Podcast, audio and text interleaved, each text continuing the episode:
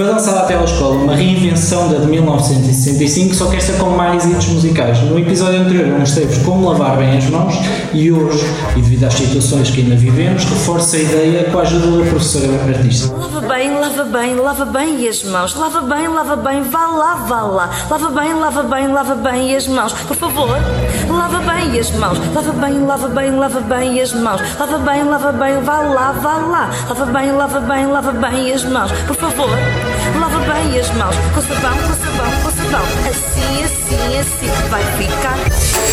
Feito o bife. Situações que são uma comédia. Crónica de Alexandre Ferreira.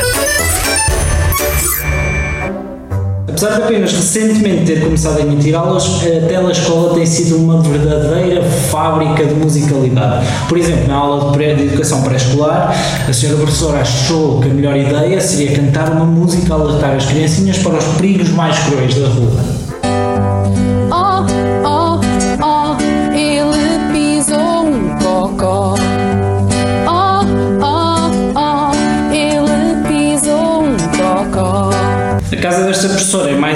Como a estádio de do Varandas, toda a gente tira os sapatinhos antes de entrar. Na aula de educação física, por exemplo, uma professora não conseguiu fazer os alongamentos e alegou que era demasiado velha e que estava cheia de nervos para fazer aquilo.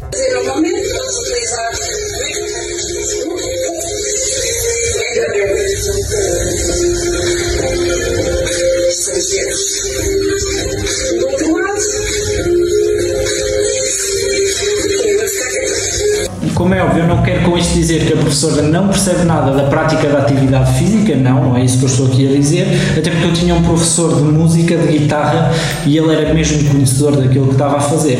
O qual é que era o problema? Era maneta. Não deixava de perceber muito música, mas era maneta. Caso para dizer que esta professora Oh, oh, oh, ele pisou um cocó.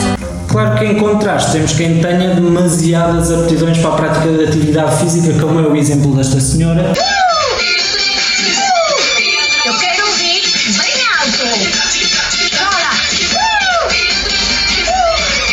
Para quem só está a ouvir e não a ver este vídeo, o que acabou de passar foi a Xana Tok Tok depois de tomar LSD. Claro que isto da telescola começou logo a colecionar críticas nas redes sociais, como é normal, mas foram tantas que obrigaram o Sr. Primeiro-Ministro António Costa a vir defender os professores em público, alegando a falta de experiência deles e o nervosismo e até dizendo que não eram atores de cinema e, portanto, os erros eram normais.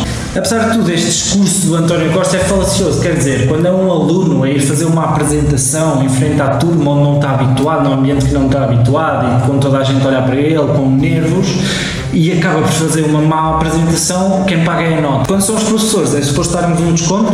Sr. Primeiro-Ministro, sabe o que é que acabou de fazer? Oh, oh,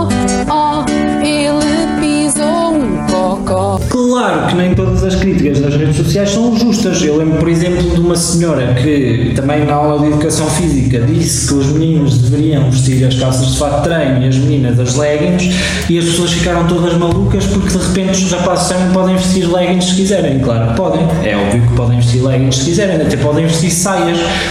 Claro que quando as forem comprar, provavelmente vão ter que ir buscá-las à parte das meninas. Quem podia aproveitar esta ideia da telescola era Donald Trump e levava isto para os Estados Unidos. Assim, em vez de mortes por massacres nas escolas, subiam era as vendas das televisões novas. Como todos sabemos, o Donald Trump assemelha-se psicologicamente com uma criança de 3 anos e, portanto, se calhar o que ele deve levar para lá é isto. Oh, oh, oh, ele pisou. Feito o bife. Situações que são uma comédia. Crónica de Alexandre Ferreira.